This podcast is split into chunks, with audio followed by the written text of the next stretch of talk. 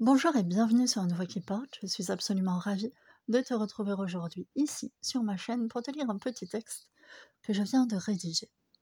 Je commence avec un extrait du Tao Te King. Pour avoir de la connaissance, ajouter des choses chaque jour. Pour avoir de la sagesse, enlever des choses chaque jour. Garder une vie de merde et faire de la méditation de temps en temps, ça ne marche pas. Rester dans un travail qui t'épuise et ajouter une heure de massage entre 18h et 19h le vendredi, ça ne marche pas. Rester dans des relations nocives et s'offrir un petit moment de qualité une fois par mois, ça ne résout rien. Dans le fond, tu le sais. Je vois des gens qui essaient quand même parce que c'est moins coûteux que de s'attaquer aux problèmes de fond, moins effrayants. Et le malaise persiste. Je n'ai rien contre la méditation, au contraire, c'est une pratique formidable. Mais pour vivre vraiment mieux, il va falloir avoir le courage de percer l'abcès, opérer, enlever l'épine du pied, tu m'as comprise. Intégrer le moins dans le système, apprendre à retrancher ce qui te bouffe et provoque des ulcères ou autres, ou ce qui te gonfle. Tu remarqueras que les personnes en surpoids disent souvent qu'on les gonfle et ce n'est pas un hasard. Arrêter, changer, c'est souvent un saut dans le vide. Cela fait peur, c'est bien compréhensible. Pourtant, c'est la seule voie viable. Si tu as le courage d'entamer un processus de libération, il va falloir apprendre à vivre autrement. Peut-être commencer par t'y préparer, mentalement, financièrement, socialement, logistiquement, etc. Ne négligez aucun aspect. Cela peut prendre du temps.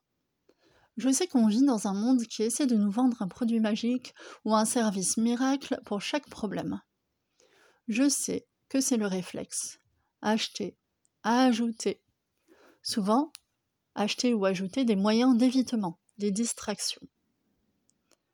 Je sais que c'est souvent bien plus facile. On se dit et on dit aux autres qu'on est actif, qu'on fait quelque chose. On sauve la face et sa conscience.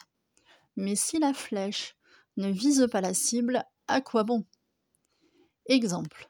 Greg mange et boit beaucoup trop de cochonneries et ça le rend malade. Est-ce que tu crois qu'aller faire du sport une fois par semaine en salle va résoudre son problème? Est-ce que tu es sûr que s'abonner à cette salle, à laquelle il cessera sûrement d'aller rapidement, ou à, à ce programme qu'il ne suivra probablement pas jusqu'au bout, ou quoi que ce soit d'autre, est-ce que tu crois que ça va résoudre quelque chose? Soyons clairs. Je suis pro-activité physique à fond, mais là, le sport est utilisé comme une excuse pour ne pas arrêter ce qui le détruit à petit feu.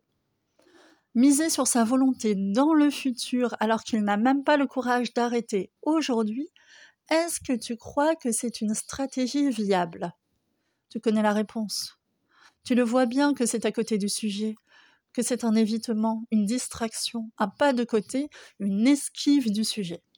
Et de manière générale, avec un peu d'honnêteté, tu les vois, toutes ces fausses solutions. Au moins, tu les vois chez les autres. Chez soi, c'est moins évident à voir. La peur de perdre des choses ou de se confronter peut nous aveugler. Je t'invite à observer toutes ces situations dans lesquelles il faudrait retirer des choses et où les gens en ajoutent.